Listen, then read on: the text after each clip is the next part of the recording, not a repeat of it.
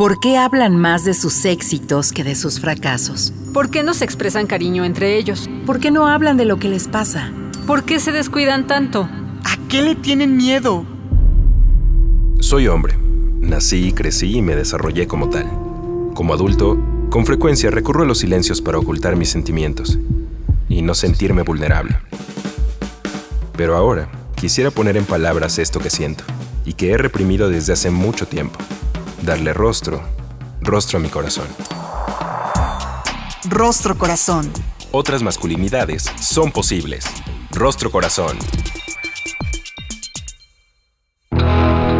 Hola, ¿qué tal? ¿Cómo está? Bienvenido, bienvenida, bienvenide a otra emisión del Rostro Corazón. Como cada martes, pasandito el mediodía, me da muchísimo gusto compartir micrófono con mi querido José Carlos Gutiérrez, el Charlie. ¿Cómo te va? Muy bien, encantado de estar compartiendo el espacio contigo, querido José Fredo. Vamos a comenzar con el programa del día de hoy. Póngase en contacto con nosotros a través de nuestra página electrónica www.circuloabierto.com.mx, nuestro correo electrónico círculo abierto para hombres gmail.com, en Facebook, en Twitter y en Instagram como Círculo Abierto y por supuesto Rostro Corazón. Vamos al relato del día.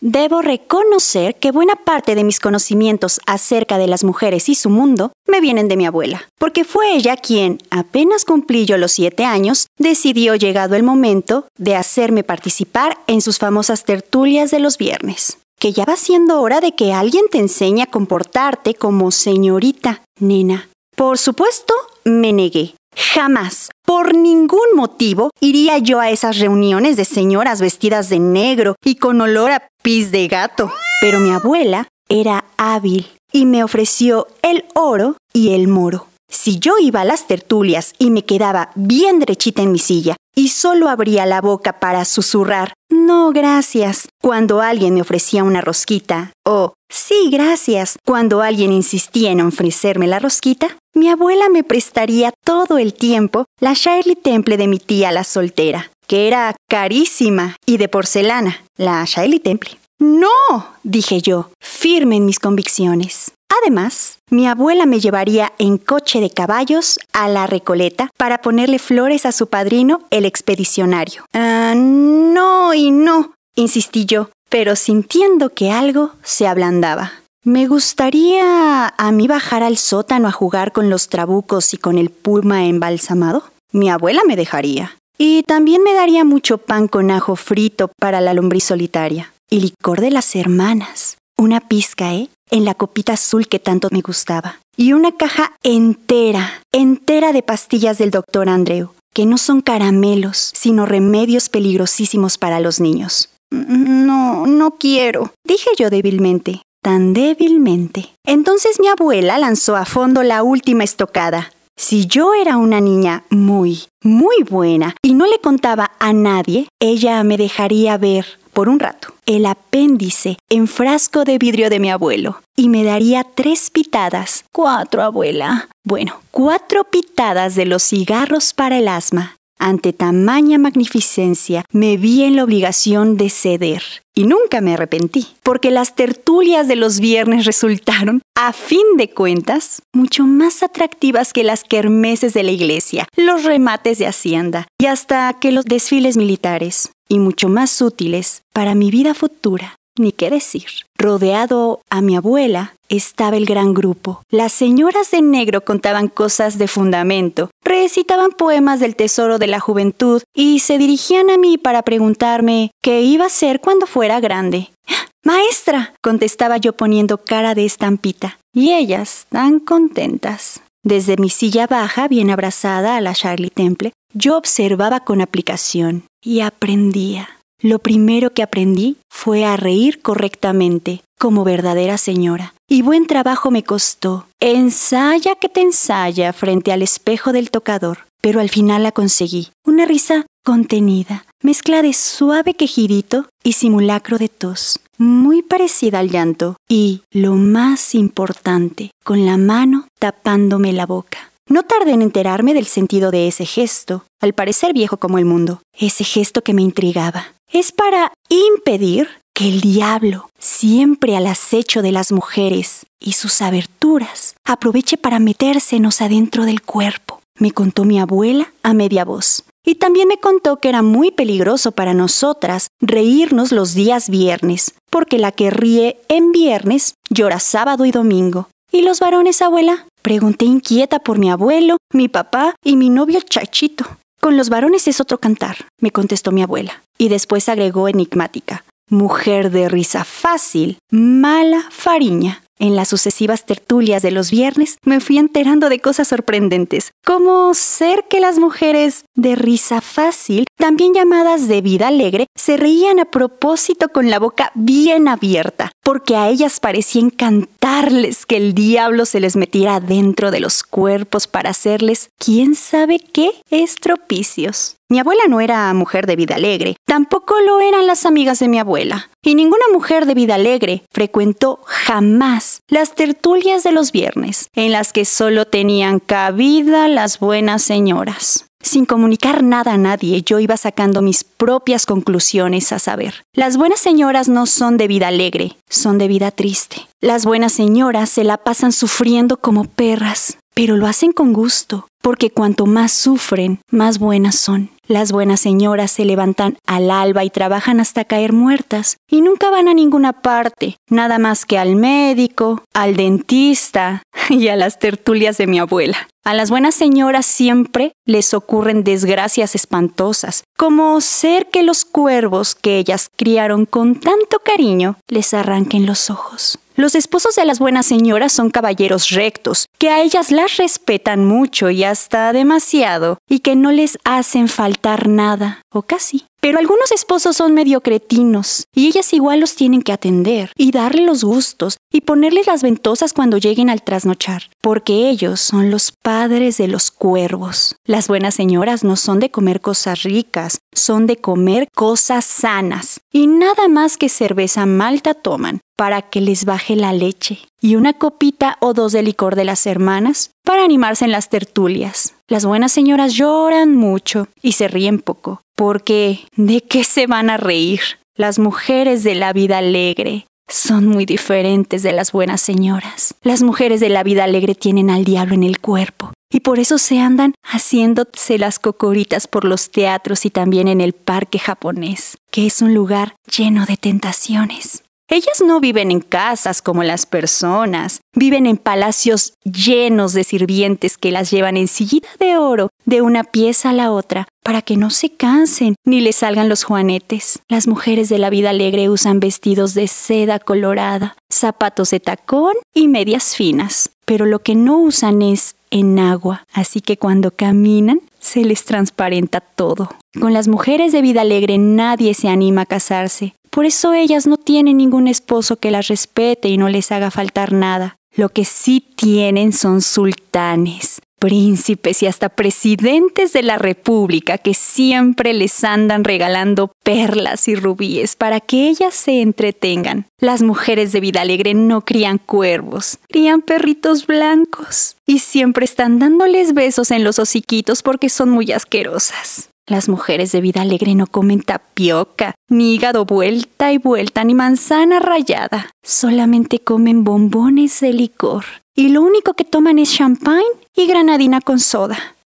Las mujeres de vida alegre lloran poco y se ríen mucho. Hasta los viernes se ríen las odiosas. Mi educación avanzaba a pasos agigantados. Yo era la primera en llegar a las tertulias y la última en retirarme, y no había fuerza humana capaz de hacerme faltar. Hasta con las amígdalas recién extirpadas llegué a ir.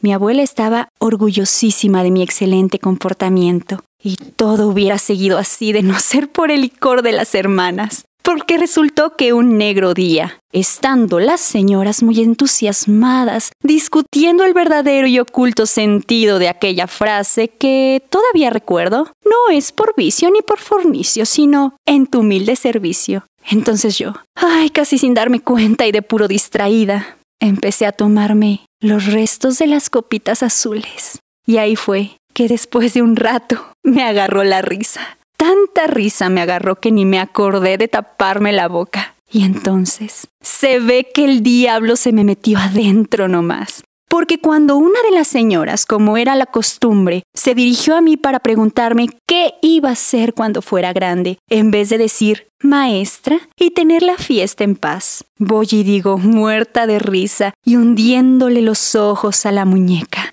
¿Yo? Yo voy a ser mujer de vida alegre. Ay, y sí, es que el licor de las hermanas es tan traicionero. Acabamos de escuchar Mujer de Vida Alegre, un texto de Gabriela Cabal en voz de Naima Fernández. Naima Fernández es promotora y mediadora de lectura y actualmente trabaja en el Faro Tláhuac de la Secretaría de Cultura de la Ciudad de México. Naima Fernández, bienvenida a Rostro Corazón. Muchas gracias, gracias Alfredo, gracias por, por la invitación. Muy contentos, Naima, como en otras ocasiones, de poder acceder a tu trabajo en la narración y en la promoción y la difusión de la cultura. Déjame plantearte la pregunta sello del Rostro Corazón. ¿Cuál es la parte de este relato que tiene que ver contigo y por qué? Ay, las risas. Ah, disfruté muchísimo el texto. Debo confesar que estaba practicándolo también de camino al trabajo. Traté de no hablar muy fuerte, obviamente, en el transporte, pero disfruté muchísimo las, las risas. Y yo creo que disfruté aún más la complicidad que se tiene, que una misma tiene, ¿no? Como mujer que tenemos de reconciliarnos con nuestra risa, de abrazar también nuestra manera escandalosa de vivir. Entonces, bueno, la adoré el texto y lamento que haya sido un poco este largo, pero este lo disfruté muchísimo. La manera de reír como un abrazo literal y metafórico de la vida. ¿Qué tiene que ver esto con la construcción de nuestras identidades, con la manera de convivir entre ellos, ellas, ellas en los tiempos actuales y la promoción y la difusión de la cultura? No le cambie, en un momento regresamos. Estás escuchando Rostro Corazón otras masculinidades son posibles.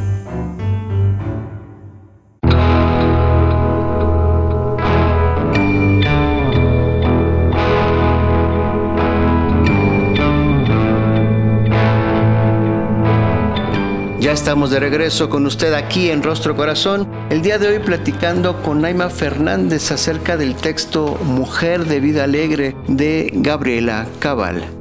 Querida Naima, te has dedicado a la promotoría, a la mediación de la lectura y a mí lo primero que se me viene es cómo se hace esta carrera. Primero a través de una enorme vocación que has descubierto en este tránsito, cómo has ido construyendo estos saberes. Me atrevo a decir que así como a la protagonista de esta historia, su abuela fue quien la adentró al mundo de, de los conocimientos de las mujeres y la adultez, pues mi mamá fue quien me empezó a contar historias, historias no de cuentos, historias no de libros, sino sus historias, sus primeros novios, cuando se iba a los sonideros, etc. Entonces crecí rodeada de historias en la comida y si bien no había libros en casa que a lo mejor me, me dieran este abrazo todavía más grande de páginas, fue mi camino, así como empezó, de manera muy orgánica.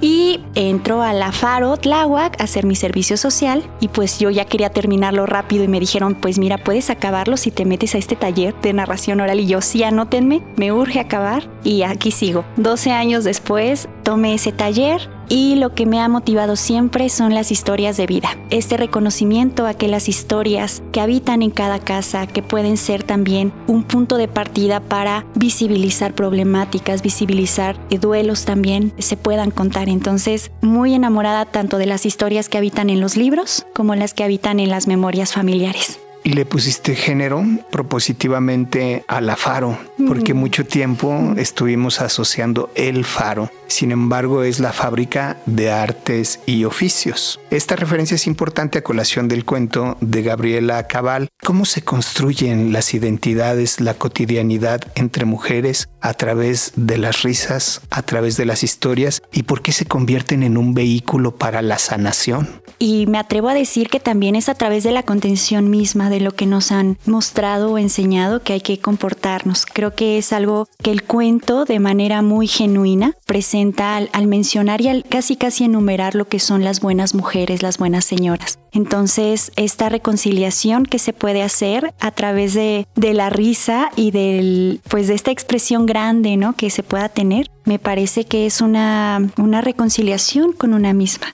Y el paso que hace la autora entre lo que es la buena señora, que podría ser cualquier este, mamá, eh, abuela que hayamos y que tengamos en casa, y elegir también la risa, elegir también la vida alegre y alegre más allá de lo que a lo mejor entendemos, pero alegre la risa, el quitarte la mano de la boca, el descubrir tu boca, lo que implica el quitarte la mano y que se te mire los labios, que se te mire la lengua, que se te mire la expresión, me parece totalmente genuino. La conclusión de la protagonista que retrata a Gabriela Cabal es contundente. Dice, aquí se la pasa uno mejor si es una mujer de la vida alegre. Sin embargo, hemos aprendido a construirnos desde las dicotomías, es decir, lo bueno y lo malo. Y ahí lo malo es lo sufridor, pero lo que tiene premio. Te has dedicado mucho a promover y estudiar las letras. Pablo Neruda diría, me gusta cuando callas porque estás como ausente, pero se refería mucho a estas mujeres que no hablaban, que eran sumisas. ¿Por qué la cultura, por qué el arte se convierten en un vehículo liberador?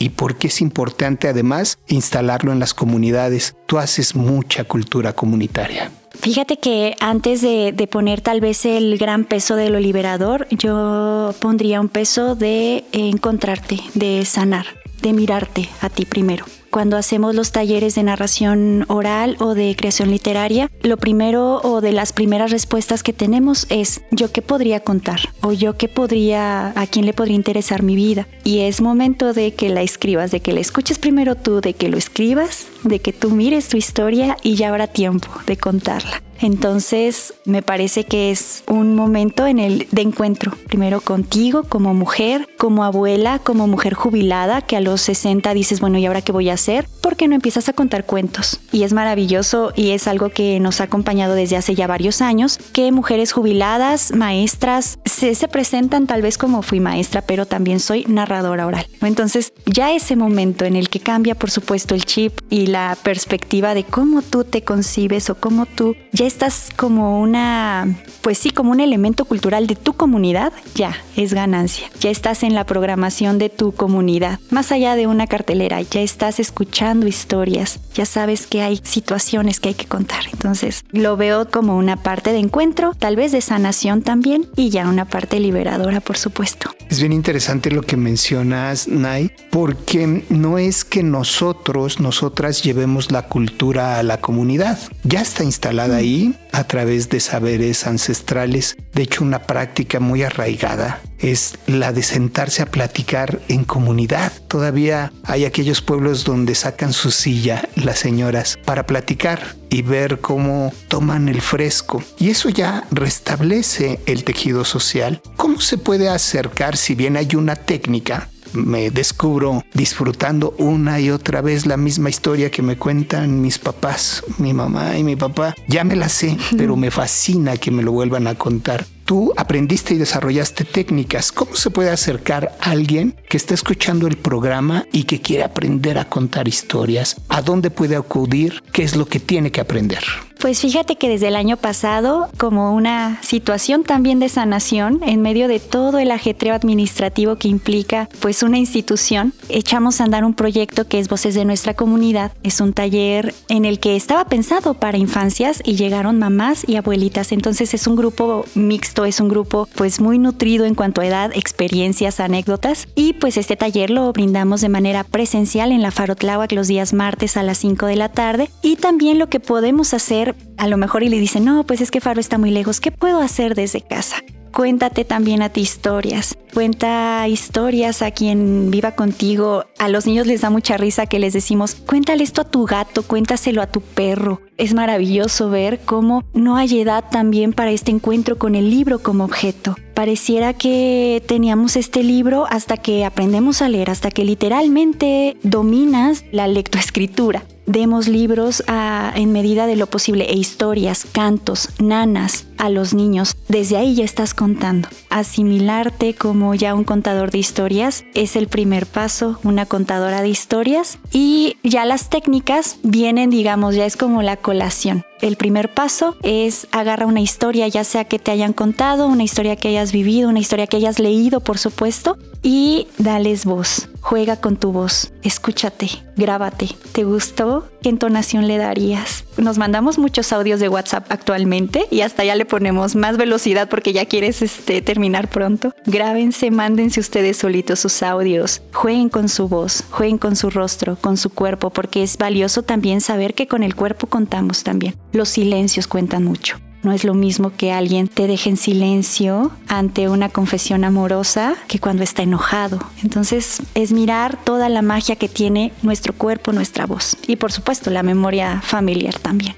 Tú eres una promotora de la literatura dirigida a distintas poblaciones. ¿Cuáles son las obras que no tenemos que perdernos? De alguna manera también va a estar influida tu respuesta por las que te han marcado, pero ¿cuáles recomendarías para con los las demás? Bueno, en mis recomendaciones está Bárbaro, que ahora mismo no recuerdo el autor, es uno de mis libros favoritos porque permite, es un libro infantil, estaba editado por el Fondo de Cultura Económica y permite contar con el libro. Es decir, si nosotros miramos únicamente el libro y literal no quitamos la vista, no tenemos contacto visual con quien nos está escuchando, demos la pauta para mirar al otro, para acercarlo, para sonreír si es caso de sonreír y jugar con el libro. Este libro en específico me gusta muchísimo, no tiene palabras escritas, no tiene letras, pero puedes jugar con los sonidos que genera un libro. Un libro puede cabalgar, un libro puede ser una casa, un libro puede ser un túnel en donde viaja tu voz y cambia. Entonces, la oportunidad es, así tengan un libro o no tengan libros en casa,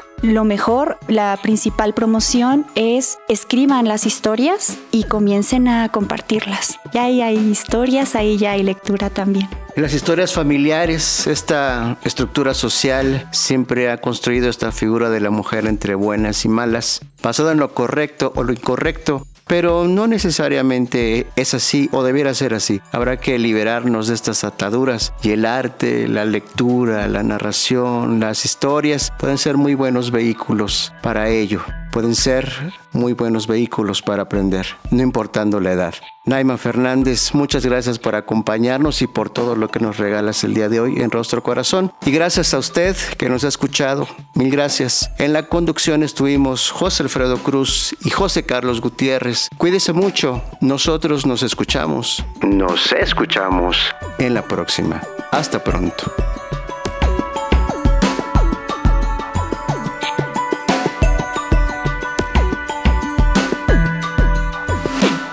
Recuerden, si gustan escuchar la versión extendida de Rostro Corazón, es a través de Anchor, las principales plataformas para audio y podcast, y en el portal de Ciudadana 660, imer.mx diagonal Ciudadana 660.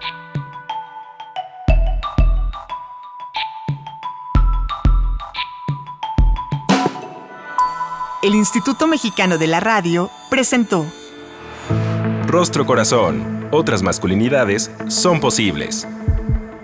Rostro Corazón